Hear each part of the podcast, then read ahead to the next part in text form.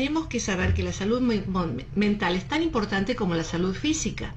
Todos necesitamos una buena salud mental. Y a veces la gente se confunde y piensa que salud mental tiene que ver con locura, con, con, un problema muy serio, psiquiátrico, pero la salud mental es algo que todos tenemos, tenemos salud física, tenemos salud mental. Pero a veces esa salud mental está afectada de alguna forma, porque nos deprimimos, porque tenemos ansiedad, y esos son los dos conceptos más importantes dentro de salud mental porque son los más frecuentes que vemos en todas las comunidades, no solamente en la latina, la depresión y la ansiedad. Y mucho más aún hoy en día en, términos, en, tiempos de pandemia. También tenemos otros tipos de problemas como el trauma, la gente que ha vivido un trauma y que ahora sufre de lo que llamamos el post-traumatic stress disorder, o sea, desórdenes de trauma. Y también tenemos problemas para dormir, ¿Quién no tiene problemas para dormir en algún momento de la vida? Me acuerdo de una conferencia donde había unas 300 personas, dije, levante la mano aquel que nunca ha tenido ningún problema de ansiedad o de depresión. Nadie, nadie. Todos en algún momento tenemos algún tipo de de situación así que nos produce ansiedad o depresión. Pero claro que cuando esa ansiedad o esa depresión se mantiene por más tiempo, pues ya afecta un poquito más el diario vivir. Y ahí es cuando quizás tenemos que ah, eh, pedir ayuda. Pero hoy quiero que nos dediquemos más específicamente a la salud mental de los niños, porque yo creo que este es un tema que no ha sido tratado lo suficiente, la salud mental de los niños. La gente dice, no, si es un niño, los niños no saben todavía de problemas, los niños no han vivido nada todavía en la vida. Y sin embargo, los niños muestran problemas, muestran problemas, muchos muestran problemas de conducta y los padres dicen, ah, es que son niños. Y son problemas de conducta a veces serios que si no son tratados, pues más adelante llegan a ser problemas más serios todavía los problemas de ansiedad, el temor para dormir, tal cual como en el adulto, pues fíjense en que los niños también, también tienen problemas en su salud mental. Más aún cuando vivido alguna situación traumática. Y situación traumática es ver, por ejemplo, que los padres se pelean, ver que los padres se levantan la mano, cuando hay violencia en el hogar ya se convierte en una tragedia para muchos niños, o a veces no hay problemas en el hogar, Igual estos niños sufren de ansiedad o de depresión. También vemos ansiedad y depresión en niños que tienen una mamá, un papá, o sea, un componente genético, abuelitos quizá, que han sufrido toda la vida de depresión y vemos cómo genéticamente quizás esto se pueda transmitir también la ansiedad y la depresión. Sabemos que estos son problemas muy frecuentes, tanto así como la, deficiencia de atención y la hiperactividad, que ya todos lo conocemos como el ADHD famoso. Y para poder hablar de todos estos temas, eh, llamé por, por, supuesto a mi gran invitado de honor, un gran amigo, al doctor Alberto Gedisman, para pedirle que me acompañara hoy porque pienso que la mayoría de la gente, cuando ve a un niño con problemas, ¿a quién lo lleva? Al pediatra, si es que tiene confianza en su pediatra. Lo lleva con el pediatra y le pide consejo. Entonces, quisiera que este tema de la salud mental lo abordáramos entre los dos, entre el pediatra y la psicóloga, donde ambos podemos compartir este tema y entenderlo mucho mejor para poder ayudar a nuestros niños, nuestros hijos, nuestros nietos, los niños que tenemos a nuestro cargo. Así que de inmediato le voy a dar la, bienvenida al doctor Alberto Gedisman. Doctor Gedisman, bienvenido al programa. Buenas tardes, doctora Nogales. ¿Cómo está? Un placer volver a conversar con usted y con la audiencia. Perfecto, perfecto. Eh, doctor Gedisman, como pediatra, ¿qué es lo más común que los padres consultan que tiene que ver con salud mental? ¿Qué es lo más frecuente? Bueno, lo más, lo más corriente es que la primera persona que llama la atención a los padres, eh, a los padres es el pediatra. Los padres eh, desde pequeños llevan al niño al pediatra y empiezan a ver el desarrollo no solo físico, sino el desarrollo de todas las funciones que los niños tienen. Y una de las preguntas más frecuentes siempre va a ser con respecto a la conducta de los niños mi niño hace esto, ¿está bien? ¿O cómo hacemos para que este, mi niño coma mejor? ¿O cómo hacemos para que mi niño duerma mejor? ¿O mi bebé llora mucho de noche? ¿O este niño cuando se junta con otros niños se pone muy, muy, muy difícil? Siempre es el pediatra uno de los primeros. Cuando los niños empiezan la escuela, la maestra empieza a notar síntomas y comienzan a, conversar. Ah, cuando esos síntomas, todos los niños tienen dificultades, todos los niños aprenden en tiempos diferentes, todos los niños aprenden de forma diferente, pero cuando las conductas que son difíciles se perpetúan por muchos por muchas semanas, muchos meses, es muy importante que los padres consulten primero con el pediatra y el pediatra muy probablemente lo va a referir a un psicólogo para que haga una evaluación completa de la conducta de los niños. Doctor Gerisman, vamos a aclarar que hay pediatras y pediatras, porque yo sé de pediatras que saben escuchar bien y saben orientar a los padres muy bien y otros pediatras que ven una cuestión realmente muy severa y dicen no, no es nada, no se preocupe. Eh, no es para preocupar a todo el mundo, pero sí hay ciertas cosas que son preocupantes y me gustaría que podamos hablar de aquellas cosas que sí son preocupantes para que eh, uno como padre no solamente dependa del pediatra, sino que también lo tenga como una banderita roja de alerta para decir, hey, yo tengo que prestarle más atención a este problema. Y quizás podamos hablar de distintas edades, doctor Gedisman. Por ejemplo, eh, los bebés, eh, digamos hasta los dos años, ¿no es cierto? Eh, ¿Cuáles son las cosas como pediatra en, esa época de la vida, de cero a dos años, que uno puede ver y decir, ah, ah, algo está pasando con este niño? Bueno, una de las primeras cosas que es muy común con los niños, con los bebés, es que algunos bebés lloran muy temprano, lloran mucho en los primeros meses de vida. Y eso se debe a que tienen una condición que se llama reflujo, donde todavía su estomaguito no tiene suficiente fuerza y el ácido del estómago va le sube arriba a su esófago, que es por donde pasa la comida, y le produce una irritación que lo hace llorar mucho. Entonces ahí tenemos un síntoma que es físico. En otros casos tenemos niños pequeños de menos de dos años que como no se pueden expresar, llorar y tener berrinches es la forma en que ellos muestran que su ambiente no está muy bien. Papá y mamá están peleando, mamá y papá trabajan mucho y están con una abuela que los pone, usa disciplina como años antes, disciplina muy seria y el bebé o el niño pequeño no tiene una forma de responder verbalmente o de poder decir lo que le pasa y llora mucho y después mamá y papá vuelven y cuando mamá y papá vuelven el niño sigue llorando porque quiere comunicarse con mamá y papá. En los primeros años de vida esa es la forma de comunicación de los niños. Si eso ocurre de vez en cuando no nos preocupamos, pero si es constante nos preocupamos. Lo mismo ocurre con los niños, con los bebés cuando duermen, que también pueden tener el reflujo que mencioné antes y pueden tener dificultad en dormir porque tienen acidez, como la gente cuando come mucho y se acuesta y no puede dormir porque tienen lo que llamamos comúnmente indigestión o acidez.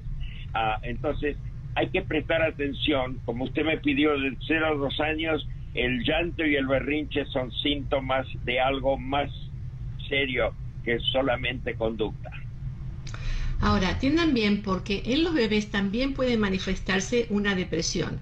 Por ejemplo, en los bebés que son abandonados, que no tienen el, refuerzo materno o de aquel adulto que lo está cuidando, que lo mira la cara, que le sonríe, aquellos bebés que son abandonados y nadie se ocupa de ellos, quizás solamente para darle su leche y ahí quedan, eh, sabemos que pueden desarrollar una depresión que se llama depresión anaclítica.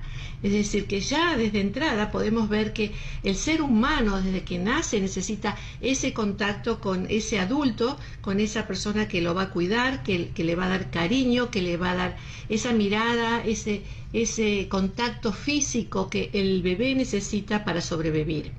También de los 0 a, de 0 a, 2 años está el bebé que, que no puede desprenderse de la mamá, ¿no? Que, que si lo separan de la mamá, eh, grita, así como dijo el doctor Gedisman, ¿no? Que, que, grita desesperadamente, llora porque no se puede manifestar de otra, de otra forma, pero tiene esa ansiedad de, de separación que ya la vemos en forma muy temprana.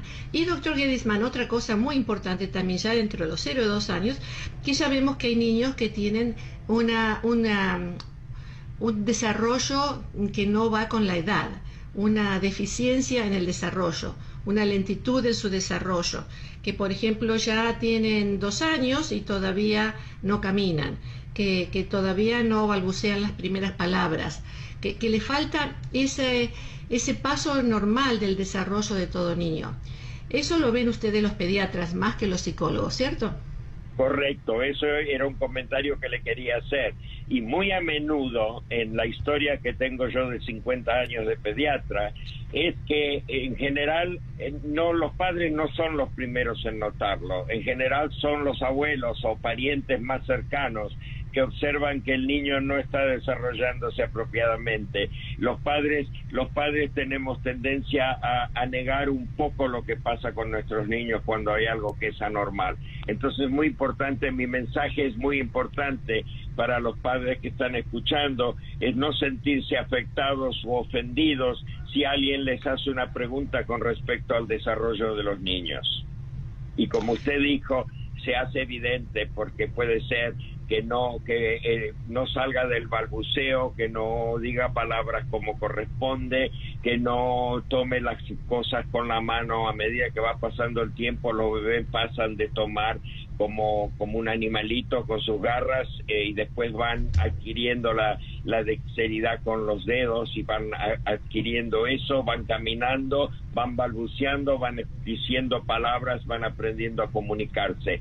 A veces los padres no ven esa sucesión como corresponden, pero sí lo ven otros parientes que están alrededor y que no están ahí para molestarlo, sino para ayudarlo, porque al observarlo uno puede consultar y, si uno consulta y consigue entonces una buena opinión médica, puede entonces tener eh, el lugar, eh, la recomendación para llevar ese niño para que sea observado o, para estimularlo, ¿no? ya sea en su lenguaje, en su motricidad o en lo que sea necesario. Pasemos ahora de los... Sí, sí, sí. Quisiera hacer un comentario adicional con respecto a lo que usted comentó, que no todos los pediatras o no todos los médicos tienen la capacidad de escuchar a sus pacientes. Mi recomendación es que cuando los, padres o, o quien sea que está cuidando a los niños comienza el cuidado con un pediatra, la primera condición de un pediatra es saber escuchar. Si no se sienten escuchados, no continúen el cuidado con ese pediatra, busquen otro el pediatra no está solamente para dar vacunas y para recomendar, para, dar tratamiento a enfermedades. El pediatra tiene que ser una guía para el niño, para los padres, para el niño. Si no los escuchan, tienen que cambiar. Se los está diciendo el doctor Gerisman, que ha sido el presidente de la Academia de Pediatría de California. Ojo, ¿eh? Ojo, es muy importante. El condado de Orange, por favor. Ah, de Condado de muy bien. Es muy importante, es muy importante que, que todos tengamos confianza en ese doctor porque si no tenemos confianza en el doctor, entonces cuando nos diga algo, nos dé una recomendación, vamos a decir, no, mañana, ¿no? La vamos a posponer. Así que es muy importante poderle tener confianza a ese galeno, a ese doctor, para que poder seguir lo que nos está diciendo. Si no, no nos sirve. Por lo tanto, muy importante, como dijo el doctor Grisman, si no le tienen confianza a este doctor, busquen a otro hasta que encuentren a alguien quien ustedes puedan decir, este doctor sí me está, me está escuchando, sí, sí está mirando bien a mi niño, mi niña. Pasemos un poquito a los 3, de 2 a 6 años más o menos. Esa es una edad eh, de, transición. A los 2, 3 años viene la edad en que quieren probarse los niños a sí mismos. Viene la edad de, los temper tantrums, de los, eh, de, los arrebatos, de, del decirle que no a todo lo que le dicen los padres, apaga la televisión no, o, ven a comer no, es como están buscando a ver hasta dónde pueden expander sus límites, qué es lo que pueden hacer, hasta dónde pueden manejar la situación. Es una, es una, un eh, tiempo interesante y difícil para los padres, ¿sí? En inglés le dicen los terrible three o los terrible two. Mm. es, es una etapa normal del proceso de los niños, pero cuando el, el comportamiento de berrinche es continuo y para todas las actividades, es un llamado de atención de que no es normal. Los niños en general modelan como sus padres o los que o los que los están cuidando y de vez en cuando tienen sus berrinches especialmente en el periodo de dos a cinco años pero en general no es una no es una conducta constante si se les presta atención y si se los guía con calma, los niños responden. Pero cuando los, los berrinches son continuos y son constantes, hay una necesidad importante de ver a un profesional de la salud, ya sea un médico o un psicólogo.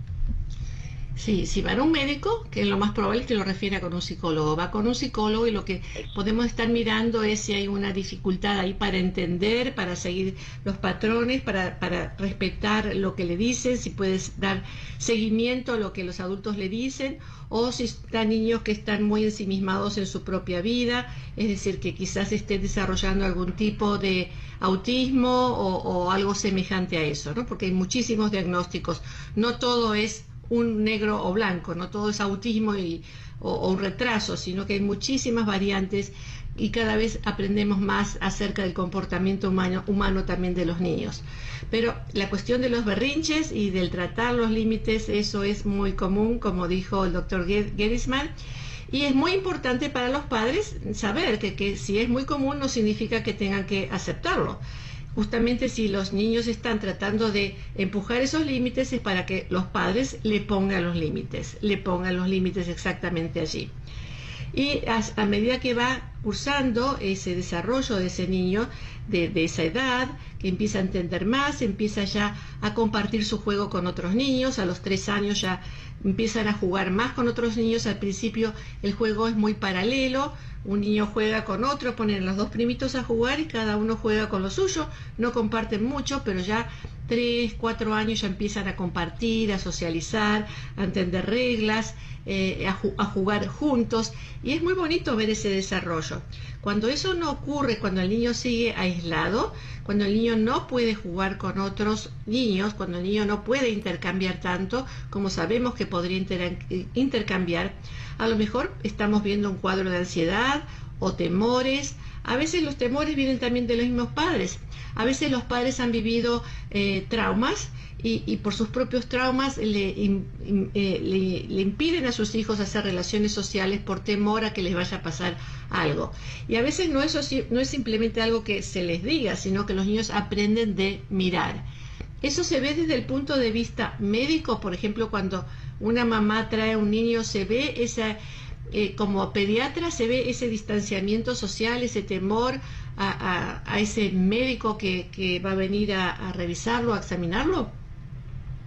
Sí, no, nosotros los pediatras nos, nos caracterizamos por tener un gran sentido de observación y entonces observamos desde pequeños y muchas veces, muchas veces desde que el niño entra en la, en la, sala de examen, eh, vemos que la conducta del niño es anormal y ahí aprovechamos la oportunidad para hacer más preguntas y para dar consejos a los padres.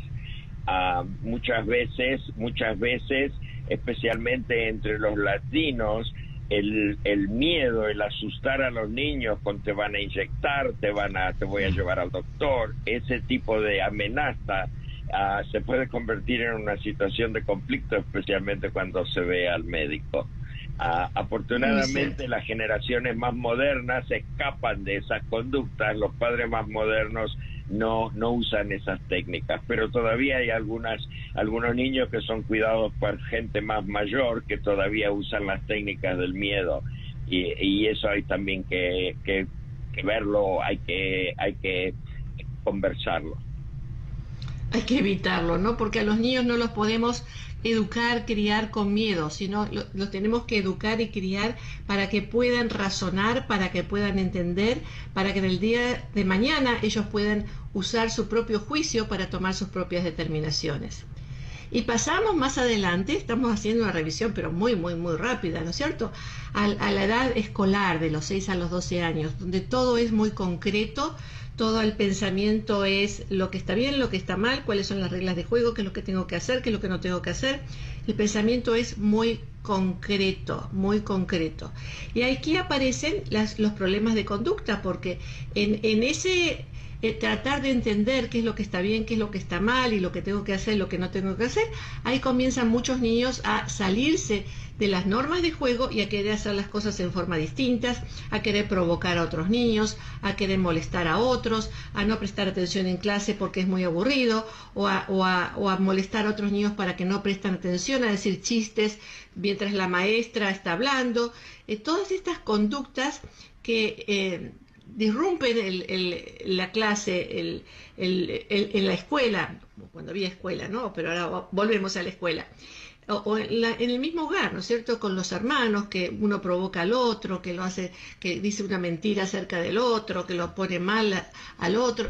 ese tipo de, conductas, ya empezamos a ver allí algunos tipos de problemas que, que pueden ser examinados más adelante. Esto quizás se traduzca también en problemas físicos, por ejemplo, en problemas de apetito, en problemas de, del dormir, en problemas de, tensión que le produce dolor muscular, pero el doctor Gedisman nos puede quizás decir cuáles son las cosas más comunes asociadas con el estrés, con la depresión en esta edad escolar. Bueno, agregando a todos los síntomas que usted está también está el, la, incontinencia de esfínteres, los niños que, que se orinan en la cama cuando duermen y están, o, niños que tienen constipación. Todos esos son síntomas de, problemas físicos que manifiestan un problema de conducta. Ah, el pediatra tiene que aprender a discernir ah, lo que es físico, que se puede corregir debido a problemas de, del cuerpo y cuáles son los problemas de salud mental. en, en el periodo de edad de los 5 a 12 años, la maestra juega un rol muy importante. Nosotros los pediatras siempre preguntamos cuál es la conducta en la escuela para diferenciar. Los niños que tienen problemas de, tienen problemas de hiperactividad o problemas de déficit de atención esos niños lo van a manifestar en la escuela más que en otros que en sus hogares, mientras que los niños que tienen problemas de conducta tienen muchos problemas de conducta en su casa, pero funcionan muy bien en la escuela y van avanzando.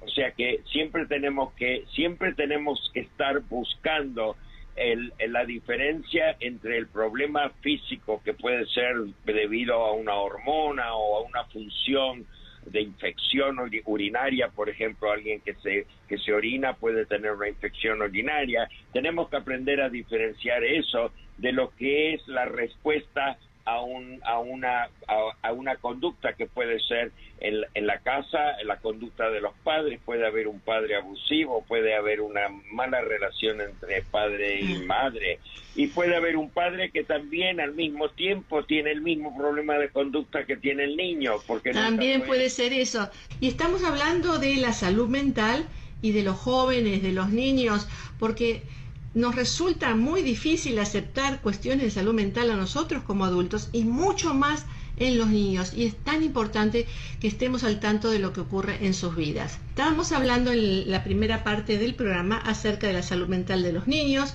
acerca del, está, habíamos llegado ya a hablar acerca de los 6 a 12 años en esa época. Y en esa época es donde muchos niños son hiperactivos y, hay, muchas preguntas acerca de la hiperactividad, porque alguna gente dice, bueno, ¿es mi hijo hiperactivo o tiene el famoso ADHD? ¿no? Entonces, eh, ¿puede haber un componente físico quizás también en eso? Es posible, se lo vamos a preguntar al doctor Gedesman, pero cuando hablamos ya de un diagnóstico, estamos hablando no de un niño hiperactivo. Hay muchos niños que son hiperactivos porque son sumamente inteligentes y quieren aprender de esto, de lo otro, están en todo queriendo aprender. Hay otros niños que son hiperactivos porque detrás de ello hay como una depresión y la hiperactividad los mantiene activos, los mantiene haciendo cosas, haciendo algo, los mantiene despiertos. Pero Hay otro tipo de hiperactividad que es la del niño que no para, pero porque no puede parar, pues como que si tuviera metido un motor dentro suyo y anda, anda, anda, pero sin propósito. ¿sí? No es que quiera aprender de algo, de algo o estar interesado, sino que necesita estar en ese continuo movimiento y por supuesto no puede prestar atención porque cuando uno está en ese continuo movimiento es imposible prestar atención. ¿Puede haber un componente físico, doctor Gedisman, en el ADHD? El desorden de atención e hiperactividad? Cada vez, primero doctora, es un placer estar con usted, me encanta poder compartir esta información con usted.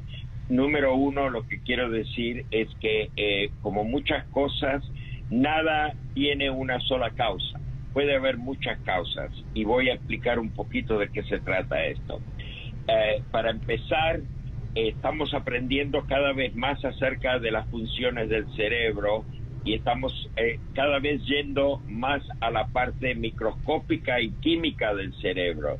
Y muchos niños, así como uno puede nacer con una malformación donde me puede, puede tener un lunar o puede tener una mancha o puede tener una enfermedad, muchos niños pueden nacer con conexiones en el cerebro que no están completamente normales y que inducen a la creación de sustancia química que produce la conducta que se llama Attention Deficit Disorder, que es una combinación de inatención y de hiperactividad. Ah, eso es una. La otra es la parte genética. Si analizamos y miramos bien la familia, puede ser que haya un pariente cercano, padre, madre, abuelo, que haya tenido la condición, que haya sido un niño que la familia lo llama el niño fue terrible, el niño no se portaba bien, el niño en la escuela tenía problemas. Ah, la generación joven de ahora ya tuvo oportunidad de ser tratada, pero la generación de nuestros abuelos, la generación mía, no tenían tratamiento y usaban lo que disponían en aquel entonces, que era el, la cafeína, el café, era el tratamiento que se daba para que los niños se comporten mejor en la escuela. Suena contradictorio que un estimulante ayude a, a combatir eh, la hiperactividad, pero así es como se llegó al descubrimiento de las medicinas actuales, que vamos a hablar más tarde. Hay otras causas también que son menores, pero por ejemplo, eh, golpes en la cabeza severos pueden llevar a que haya eh, eh, attention deficit disorder. Los niños que nacieron prematuros tienen más tendencia. La parte, el sexo tiene algo que ver porque ocurre más en los varones que en las niñas. También puede ser que la madre haya sido expuesta a toxinas como el alcohol, la nicotina, pueden haber sido causa. Ah, y por último, pero muy raro, toxinas en el ambiente, como las historias que hemos escuchado de aguas contaminadas o de aire contaminado. O sea que no podemos poner una sola causa. Eh, la más común probablemente es la genética. Alguien en la familia lo tuvo y lo pasó con sus genes al, niño. Y cuando yo le pregunto a la gente acerca de la historia familiar, eh, muchas veces me dicen, no, mis padres no tenían ningún problema, pero sí, eh, mi papá, por ejemplo, era alcohólico, ¿no? Y a veces cuando dicen eso, mi papá era alcohólico, la gran pregunta que está es qué había detrás de ese alcohol, de ese alcoholismo, ¿no? Si era una forma de automedicarse porque había una depresión y entonces por eso tomaba, o había mucha ansiedad y por eso tomaba, o había ansiedad social, o sea, temor a frecuentar con otra gente y por eso tomaba qué es lo que había detrás de eso. Así que a veces no tenemos la información completa y no la podemos tener porque no es, no es tan evidente. Pero generalmente en la historia familiar es donde se encuentran muchísimas de esas respuestas. Y bueno, ¿qué? ¿Sí? Disculpe, todos sabemos que los niños que no han sido tratados de, de, la attention deficit disorder en su adolescencia se pueden convertir en adictos porque ellos empiezan a buscar la automedicación. Eh, eso, eso es sabido en, en pediatría cuando uno no ve al paciente desde pequeño que los puede seguir y puede aconsejarlos, pero viene como un adolescente, las adicciones son comunes en, en niños que han tenido ADHD y no han sido tratados. Pero también es cierto que cuando empieza la adolescencia, ya muchos aspectos de esa hiperactividad van calmándose, ¿no es cierto? Por, el mismo desarrollo hormonal de los niños. Me gustaría un comentario al respecto. Correcto, no, el desarrollo eh, hormonal tiene mucha eh, mucha influencia en la conducta, lo vemos, todos sabemos que los adolescentes empiezan a comportarse diferente de cuando eran niños, pero también mucho de eso es la adaptación que ocurre a la deficiencia de atención o a la hiperactividad donde el adolescente va aprendiendo, aprendiendo a utilizarlo, lo, manifiesta a través de la danza, del, del, ejercicio, de los deportes, en la parte de hiperactividad. Y en la parte de atención empiezan a desarrollar mecanismos para poder utilizar eh, el tiempo más favorable favorablemente. Por supuesto, ninguna de estas medidas es tan efectiva como la medicación y voy a esperar que usted me pregunte acerca de eso. Llegó ya. ya llegó el momento de la pregunta, ¿cuándo hay que medicar a un niño por ADHD, por ejemplo? Bueno, mm, el primer paso, hemos dicho, el que hace el diagnóstico es el pediatra. El pediatra cuando hace el diagnóstico tiene que mandarlo a profesional competente, que es el psicólogo. El psicólogo tiene la capacidad de hacer una evaluación más completa y, y, y venir y con el diagnóstico correcto. El psicólogo puede determinar o puede tratar al principio de usar eh, enseñanzas de conducta para ver si funcionan y en algunos casos funcionan, pero cuando no funcionan tiene que referir al psiquiatra y el psiquiatra es el que va a usar medicación. El pediatra en muchas circunstancias, en colaboración con el psicólogo, puede comenzar el tratamiento con medicación, pero si el, el tratamiento no es efectivo y necesita cambiarse la medicación, probar, medir cuánta es la cantidad, siempre es preferible ponerlo a manos del psiquiatra que tiene más capacidad para hacer ese tipo de tratamiento. Y no cualquier psiquiatra, sino un psiquiatra infantil. Sí, pero nunca abandonando al pediatra y al psicólogo, porque el tratamiento de la attention deficit disorder no es el tratamiento de una sola especialidad, entra la maestra, entran los que cuidan al niño, entra el psicólogo, entra el pediatra y entra el psiquiatra. Para ser exitosos en el tratamiento y lograr el desarrollo de un individuo que pueda funcionar en la sociedad de forma normal, necesitamos la colaboración de todas esas especialidades. Así es, así es.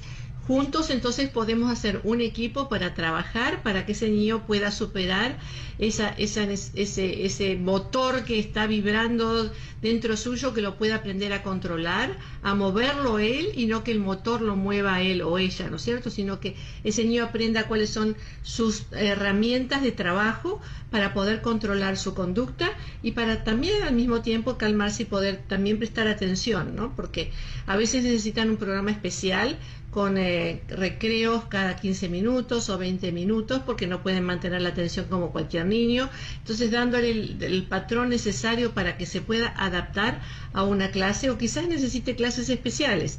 Dale todo lo que necesite para que pueda triunfar.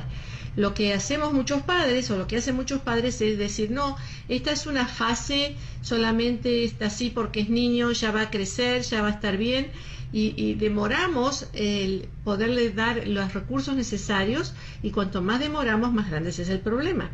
Así que es, muy importante hacer la consulta con un profesional apropiado. ¿Y cuándo diría usted, doctor Gedisman, que no sería necesario eh, medicar?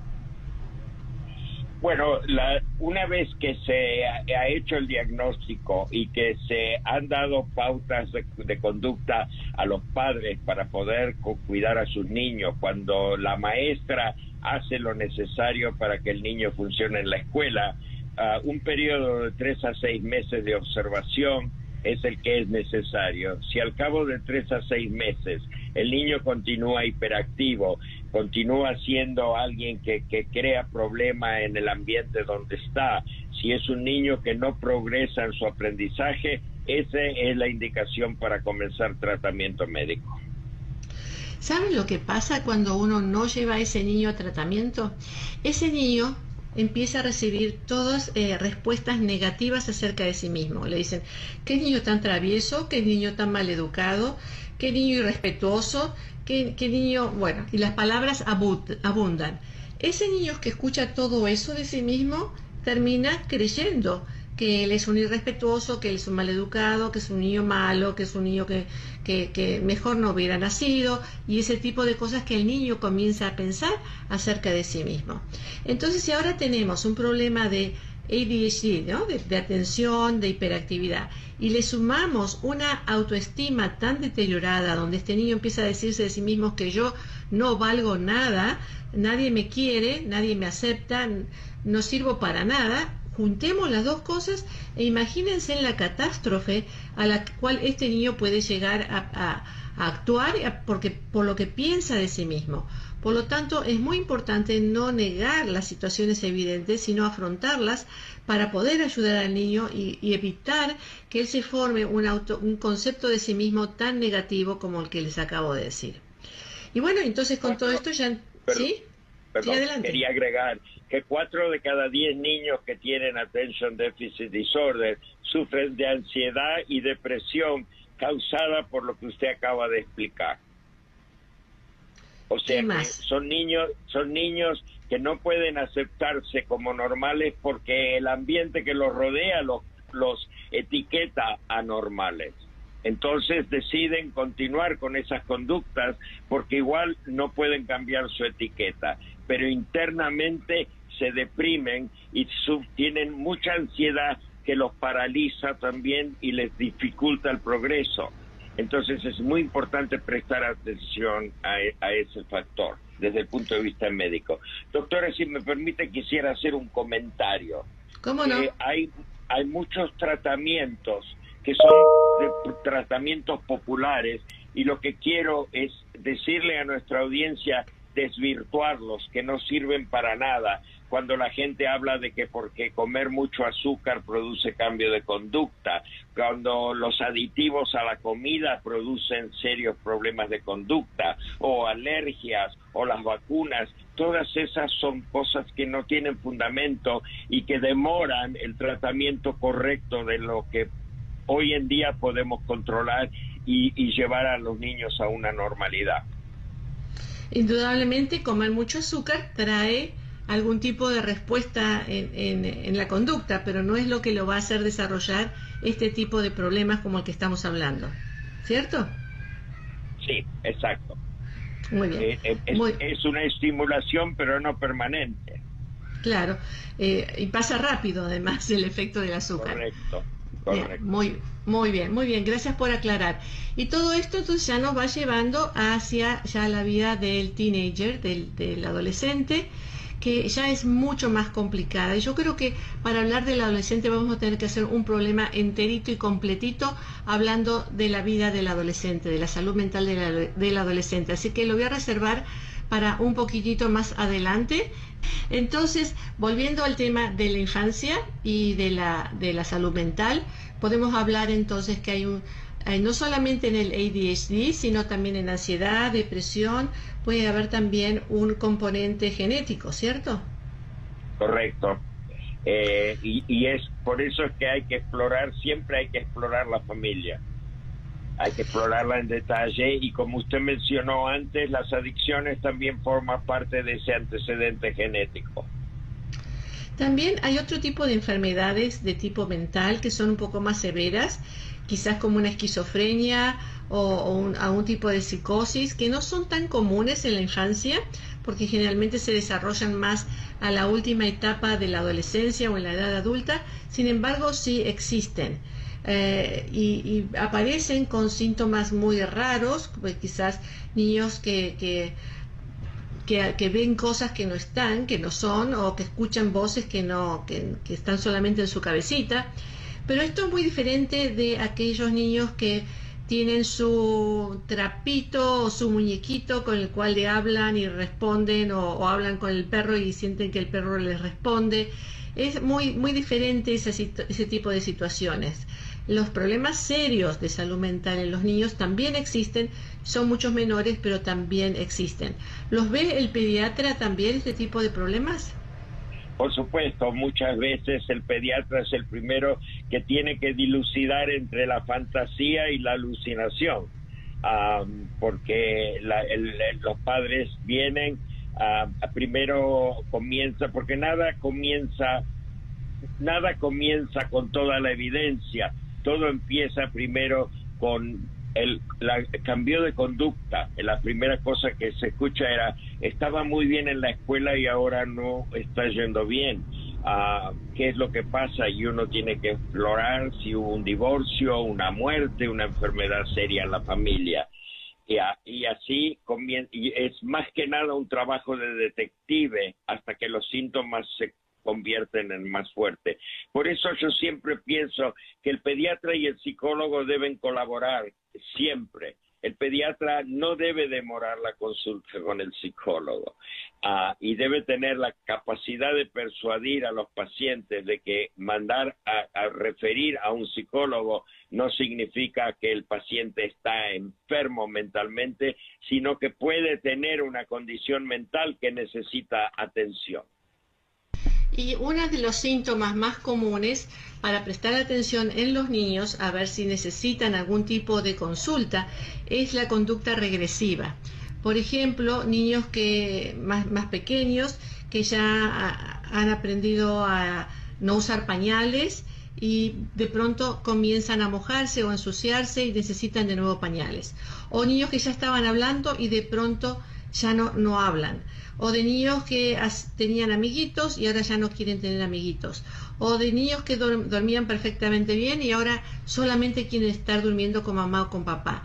Todos esos, todas esas cosas son para que uno le ponga el ojo, le preste atención y lo consulte con el pediatra en ese momento o si es necesario con un psicólogo, ¿no es cierto? Pero son cuestiones que ya nos muestran señales de que hay algún problemita. Y no todos los problemas de salud mental son graves. A veces es porque un compañerito en la escuela o en el jardín de infantes eh, le, estuvo haciendo bullying o le, dijo algo, lo molestó de alguna forma y el niño está reaccionando, o quizás porque está por nacer un hermanito o ya nació el hermanito. Hay muchas circunstancias por las cuales los niños pueden tener conductas regresivas, pero son conductas que comúnmente los podemos ver en niños de que algo le está pasando. Muchos padres dicen, pero si ni siquiera nos pueden hablar, no pueden expresar acerca de sus sentimientos, de cómo se sienten. Pero sí podemos observar el juego de los niños, eh, qué está jugando, o qué está coloreando, dibujando. Ese tipo de cosas también nos muestra mucho de la vida interna del niño. Eh, el niño no necesariamente tiene la capacidad verbal de expresarse, que la va a ir desarrollando con los años, sino esas otras formas de expresarse eh, mucho más naturales. Y ahora viene una pregunta un poquito, eh, bueno, ya son, ya se está terminando el tiempo, pero rápidamente, doctor Grisman, ¿los niños tienen más intuición que los adultos? Tienen más, perdón, no lo escuché, más. ¿Los niños tienen más intuición que los adultos? ¿Pueden percibir cosas que los adultos no? Ah, los niños tienen, no, yo no lo llamaría intuición, pero tienen extrasensibilidad porque e, ellos tienen, eh, tienen, prestan mucha atención en detalle a la conducta de los adultos. Los adultos no somos tan observadores de la conducta de otros adultos porque ya tenemos nuestra propia nuestra propia conducta desarrollada, pero los niños están en un proceso de aprendizaje y ven más allá de lo que nosotros vemos. Por eso si hay ansiedad en los padres, si hay, ah, si hay conductas que son anormales, si hay abuso, si hay uh, conflicto, los niños los perciben mucho más rápidamente que otros adultos. Así es, así es. Y hay mucho para hablar de ese tema, mucho para hablar. Bueno, vamos a terminar este tema del día de hoy, pero lo vamos a seguir tratando. Muchísimas gracias por su participación en el día de hoy, doctor Gedisman. Buenas tardes y gracias a usted. Muy bien, ah, recuerden que en Casa de la Familia ustedes pueden encontrar servicio de salud mental. Nos pueden llamar al 877-611-2272. Casa de la Familia es una organización sin propósitos de lucro. Tenemos programas que son gratuitos, otros de bajo costo y si nosotros no tenemos el programa que usted necesita, lo vamos a referir a donde, donde se lo puedan brindar. Así que llámenos 877-611-2272.